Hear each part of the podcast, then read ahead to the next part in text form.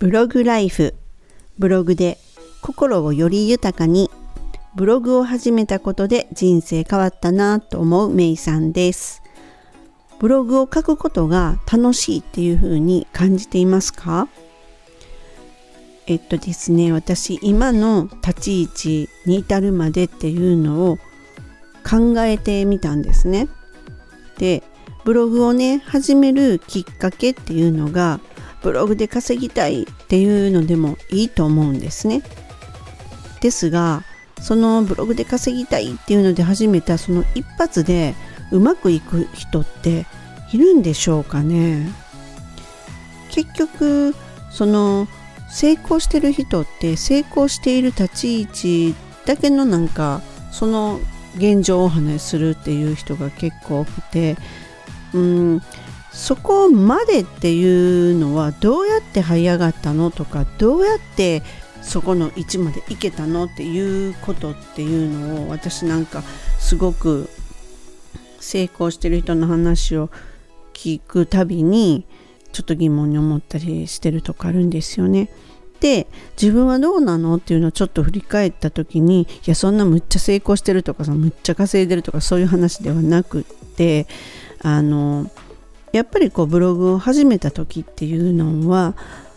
まあ、と稼ぎたいで始めたんですが、まあ、何度もねこのポッドキャストでもお話してるんですがまずやっぱりブログで稼ぎたいのでアドセンスを取得したっていうところからのスタートだったんですがということはやっぱりブログを始めるきっかけっていうのはブログで稼ぎたいという気持ちからだったわけなんですよね。でそこでまああのその稼ぎたいという目的を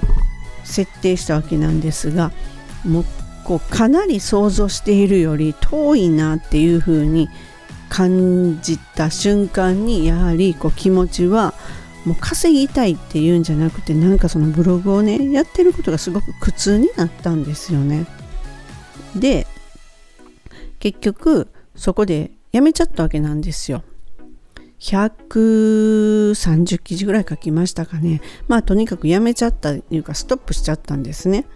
で、放置ですね。で、その今、その後でね、その時はワードプレスだったんですが、その後でハテナブログを始めたんですね。で、ハテナブログを始めた時にですね、あの自分がまあブログをこう書いていく中でこうこれってどうどうしたらこういう風なあのままあ言うとワードプレスとは全く違って結構ワードプレスってカスタマイズ云々っていうところをあまり気にしなくてもそのテーマを有料で買って有料で買うことによってもうなんかこうセットになってるんですよね。でそれでもちょっと不満だなっていうところはカスタマイズをするっていう流れなんですね。で今ワードプレスを使ってらっしゃる方でその新しく出てきたテーマっていうのってすごくあの可愛らしかったりすごくなんかおしゃれだったりっていうのがすごく多いわけなんですよね。でそれはもうテーマを買ってテーマが何もしなくてもボタン一つでそういう設定ができるなんですよね。で今度ハテナブログであのブログを始めた時にですねテーマは無料なんですよハテナブログはね。でなんですけれどもあのある程度今度は逆にそのちょっと設定がいるようなちょっとカスタマイズを施した方がいいようなもんなんですね。でそこで私はカスタマイズをあのこんな風にしたいなあんな風にしたいなっていう風にやっぱりいろんなブログを見ていくと思ってくるわけなんですよ。で最初からそうじゃなくてまずはハテナブログを全く知らなかったのであこうやってするのかっていうところから入ってでなんか物足りないなとかああなるほどとかそういうの思いながらこうちょっとこう自分でカスタマイズ始めたんですよ。でその時っていうのはそのハテナブログの仕様にのっとってそのテーマを作った人がどういうカスタマ最初のカスタマイズ設定をしてるかっていうところでできることできないことっていうのが出てくるのでちょっとそこをもう探らないといけないとかでそこでねまずね私むっちゃカスタマイズ好きっていうふうに思ったんですよ。でただそれは自分のブログのためにカスタマイズを自分のブログのように始めたんですね。であできたとかいうふうにもうそうなるともう本当ご飯食べることも忘れて没頭しちゃうタイプなんですよ。ハマるとドハマりすると。でわむっちゃカスタマイズ好きやなとかって思いながら自分のサイトしてるとあのカスタマイズをそのここならで請け負ったらいいのにって言われたんですよ。それでですねえー、そんなことって私自分のためだけやってあれだけどそのお金をもらってどうのっていうのはなと思ったんですがですがそこでねまずほら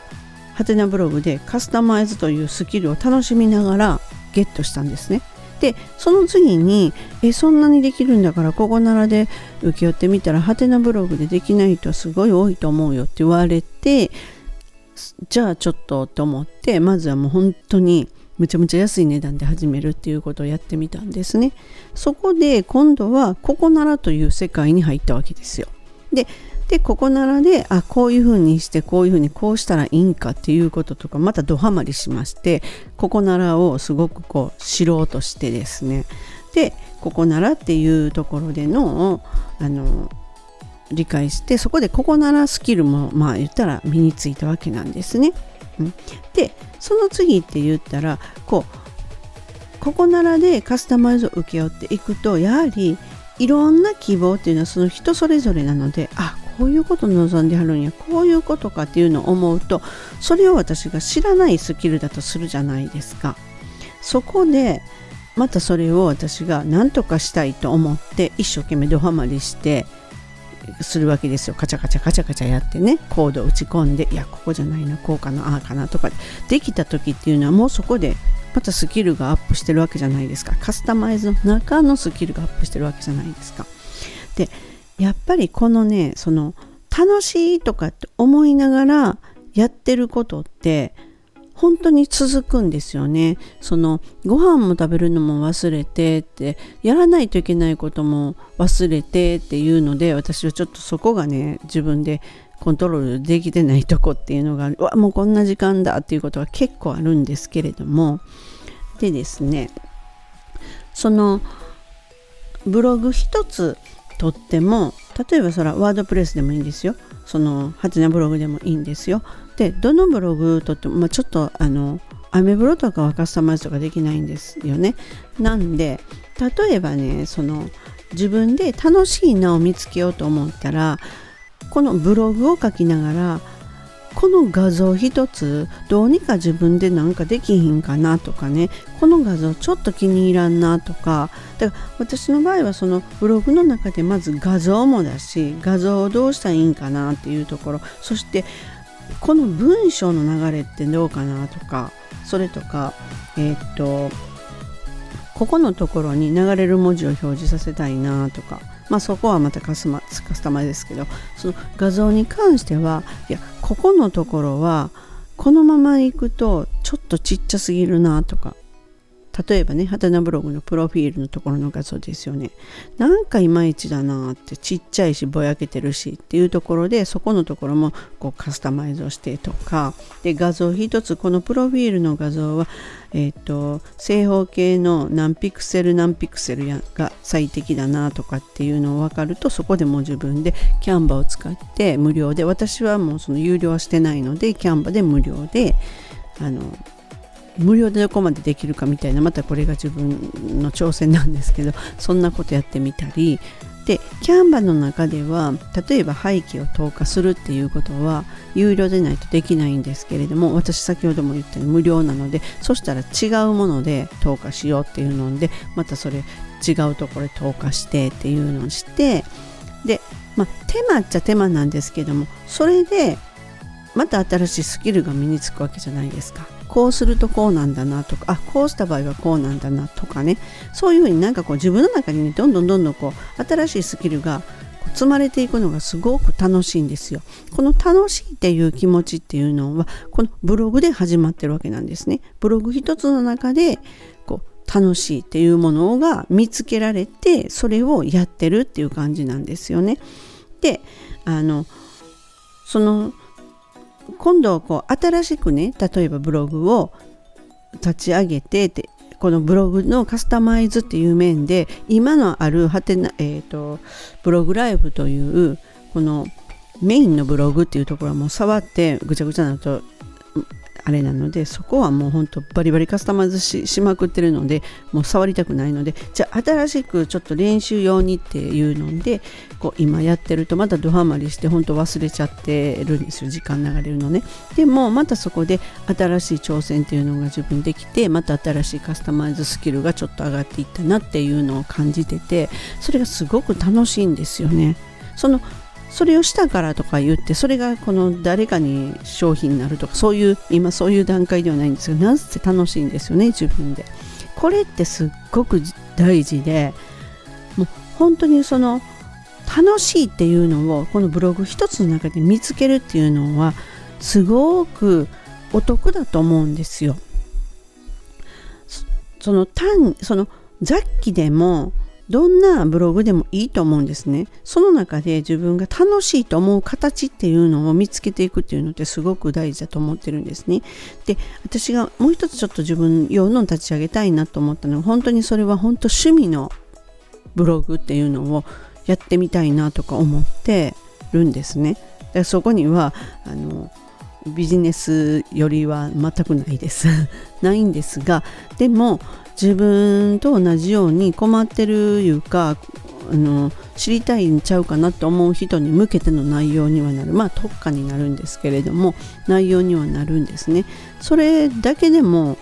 私の中ではすごく楽しい。それを作っていく上絶対これは楽しくなると思って今取り掛かってるっていうのがあるんですね。なのでこのね楽しいっていうものをぜひねブログの中でね見つけてみてください。そしてそれをが新しいことならばそれを自分のスキルを身につけようという気で取り込まれる取り組まれると本当になんかねよっしゃやったっていう達成感得られます。でそれがスキルとなってどこかで自分のスキルをお金に変えるチャンスにもなります。私はこうやってお金に変えてきています。なのでね、ぜひね、参考にしてみてください。本日も最後までお聴きくださりありがとうございました。では、またすぐお会いしましょう。めいさんでした。バイバイ。